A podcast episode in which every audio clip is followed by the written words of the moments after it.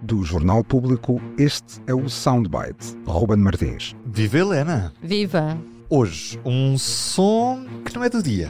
Pedro Passos Coelho. Seria a defender o voto no Partido Socialista e no Bloco de Esquerda e no Partido Comunista, se pudéssemos todos, sem dinheiro, uh, devolver salários, pensões, uh, impostos e por aí fora. E no fim as contas batessem todas certas, Bem, isso seria fantástico. Helena, porquê é que nos trazes este som hoje, hum, uma série de anos depois, aliás, são quantos anos? Ajuda-me, isto é de 2015? Sete. Sete anos Sete depois. O som é de um, uma entrevista dada à SIC, dia 1 de março de 2016, e porque foi recuperado esta, esta declaração de Passos Coelho foi recuperada durante o debate do Orçamento de Estado pelo líder parlamentar do PS, Eurico Brilhante Dias, que a determinada altura provoca o PSD, dizendo que o governo PS conseguiu fazer aquilo que Passos Coelho dizia nesta altura que era impossível, só se houvesse um milagre, dizia Pedro Passos Coelho, que era devolver rendimentos e pensões às pessoas, acabar com os cortes e ao mesmo tempo ter as contas equilibradas. E, e é preciso explicar. Nós estávamos, isto era em 2016, o governo tinha acabado de Uh, tinha acabado de haver uma reviravolta em Portugal, porque Pedro Passos Coelho ganhou as eleições e depois, em novembro de 2015, uh, houve o chumbo do programa de governo e é então que, que há um governo de Jeringonça que se substitui ao governo uh, da aliança PSD-CDS. E na altura ninguém acreditava, mesmo até, quer dizer, António Costa acreditava, mas a opinião geral era que a Jeringonça não ia durar nunca quatro anos. Aí teve documentos que Cavaco Silva obrigou então foi uma ajuda, exatamente exatamente. Foi, foi uma ajuda. E na altura Pedro Passos Coelho manteve-se à frente do PSD, ele não, não se demitiu logo e, e, dizia coisas como que o orçamento, como o governo era um pirómano que espalhava gasolina e no fundo andou vários meses a dizer que isto ia acabar mal. E portanto, uh, e por isso é que ele dá, diz esta coisa excessiva, esta ironia, que era ainda faria campanha pelo não só pelo PS, como pelo PCP, pelo Bloco, se isto é certo. E a verdade é que acabou por dar certo. Mas só para também contextualizar mais esta, esta declaração, uh, falta aqui outro lado que, que, que, que, o PS ignora agora, não é?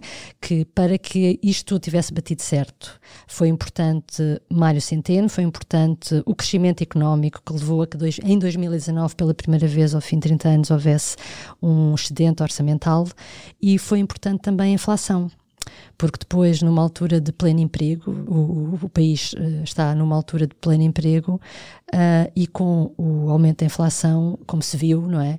O, o, o Estado arrecada mais receita uh, e é possível então fazer essas devoluções e mais do que as devoluções, agora, como vimos neste orçamento, aumentar alguns setores o orçamento de alguns setores, como o da saúde, embora os problemas não sejam todos resolvidos com isso, uh, mas a verdade é que há uma devolução, há aumento de pensões, há aumento do salário mínimo, uh, há aumento de alguns funcionários públicos, portanto, tudo aquilo que Passos, voltando a Passos Coelho, tudo aquilo que Passos em 2016 achava impossível, a verdade é que, é que aconteceu. E não foi preciso um milagre, foi preciso outras coisas, claro.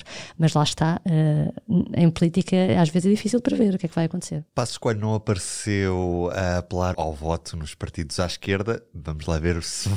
Obviamente não vai fazer, é, mas. Ainda poderá, não respondeu. Imagina que ele vai responder. Poderá nestas eleições europeias uh, querer que os portugueses votem mais à esquerda para chegar de novo a sua vez no PSD, mas isso são outras histórias. Mas na realidade realidade, Helena Pereira, o que se sente é que o PSD perdeu o título do Partido das Contas Certas. Aliás, o, o PS adotou muito esse discurso e está aí muito essa principal intriga entre PS e PSD que temos assistido neste debate orçamental que está a decorrer no Parlamento. Sim, este debate também tem, tem estado a ser, porque o debate ainda está a decorrer, é um debate é, durante dois dias e o dia hoje demora, são quatro horas de discussão que ainda estão a decorrer. Tem sido interessante também para se perceber a estratégia do PS em relação ao PSD. O PS, eh, nos últimos tempos, começa a levar mais a sério aquilo que é a, a oposição do PSD e neste debate, neste debate, ao que se junta à frase citada por uh, Brilhante Dias, o que o PS faz e António Costa é, um, perante as críticas que o PS faz, nomeadamente, aumento do IUC, é verdade que há um aumento do IUC, não há como negar, há um aumento dos impostos indiretos, é verdade que há, não há como negar. Então, é, qual é a estratégia que fica claro?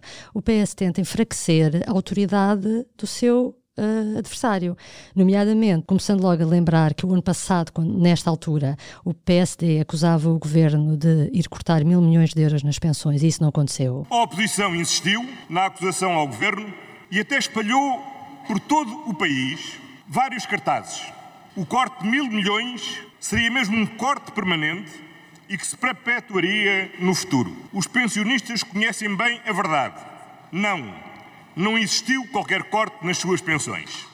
E, portanto, uh, este debate começa precisamente com o António Costa e o PS a atacarem a, a, a, falta de credibilidade do PSD, no fundo, para que as pessoas não acreditem naquilo que o PSD está a dizer, porque no passado já por assim dizer, não foi correto, não acertou o alvo. Se bem que isto realmente é sempre bom ver os dois lados. Se bem que quando se fala da, da questão das pensões, o que estava em causa na altura não era um corte, quando se fala em corte de, de mil euros, de, de, mil milhões nas pensões, parece os cortes da altura da Troika.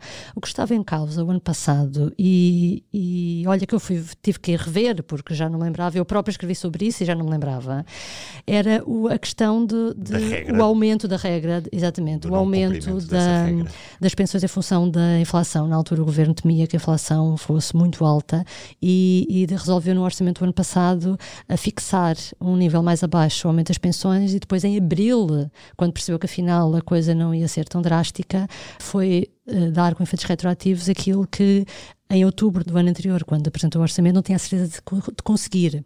Portanto, isto para dizer que é, é importante, quando ouvimos o que os vários dirigentes políticos dizem, as coisas não são preto e branco e, e, e estas frases todas realmente uh, uh, dão que pensar. E já agora, Helena Pereira? Olha, já agora é um já agora que eu próprio não me tinha percebido o, o, e, que, e que gostei de ver, porque este é um tema que, que que me interessa, que tem a ver com os manuais digitais nas escolas. Nós aqui há, há uns tempos no público eh, fizemos um trabalho em que dizíamos, mostrávamos como os países nórdicos que foram pioneiros na introdução dos manuais digitais já estão a, em marcha atrás, com receio, uh, a chegar à conclusão de que afinal as vantagens não eram assim tão grandes como inicialmente previam, e a fazer um pouco de marcha atrás, enquanto o nosso governo se congratulava de este ano letivo haver 20 mil alunos com manuais escolares. E há pouco tempo, isto para referir que há pouco tempo o Ministro da, da Educação veio dizer que este ano realmente vamos ter 20 mil crianças a usar manuais, exclusivamente manuais digitais, mas que a experiência fica por aqui porque vai ser vai ser reavaliada. E essa parte, essa declaração, eu confesso que só este fim de semana percebi que havia essa. essa Uh, por assim dizer, essa calma na, na, na, na progressividade desta, desta, destes manuais escolares na, nas escolas e, e, parece muito bem. Obrigado, Helena. Obrigada, até amanhã. O Soundbites é um programa de Ana Salopes, Helena Pereira e Ruben Martins. A música original é de Ana Marques Maia. Siga o podcast na sua aplicação preferida para não perder os novos episódios. O público fica no ouvido.